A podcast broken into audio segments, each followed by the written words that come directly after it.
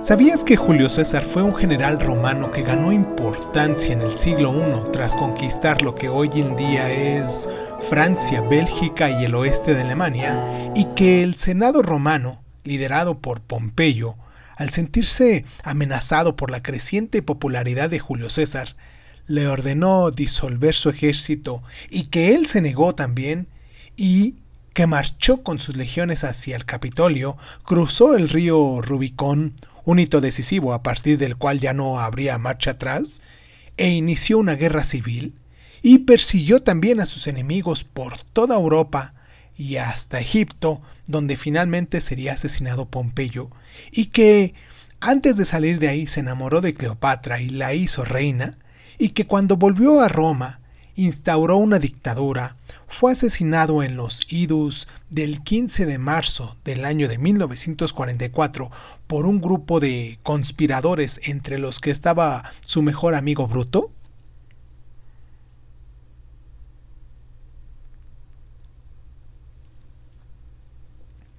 Alrededor de la figura de Julio César se han tejido, ¿cómo decirlo?, innumerables leyendas. Cuando solo tenía veintipocos años, fue capturado por los piratas del Mediterráneo Oriental. Después de que sus hombres pagaran el rescate junto con un pequeño ejército con los líderes locales, localizó a sus captores y los crucificó.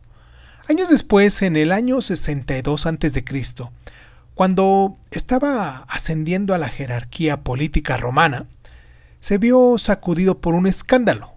Un patricio llamado Publio Clodio fue descubierto participando en un ritual religioso al que tenían prohibido el acceso los hombres.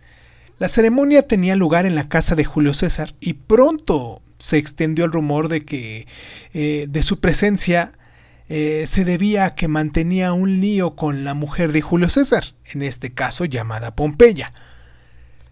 César sabía que no era cierto, y así lo comunicó pero pese a ello se divorció asegurando que su mujer y su familia no solo debían ser honestos, sino también parecerlo. Julio César fue nombrado dictador por el Senado en el curso de la guerra civil contra Pompeyo. Fueron tiempos críticos en los que se pensó que el líder necesitaría provisionalmente poderes especiales, pero el estado de emergencia ya nunca se revocaría.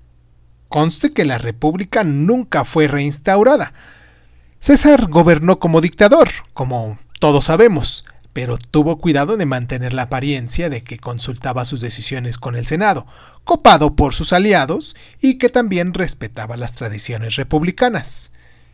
Sin embargo, en los últimos años de su vida descuidó estas costumbres, lo que permitió que sus súbditos asiáticos lo adoraran como un dios y ordenó que se acuñaran monedas con su figura.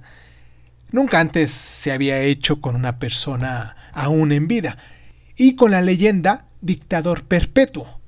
Fueron estos honores gratuitos los que se cree que alimentaron el resentimiento que terminó por derrocarlo y costarle la vida.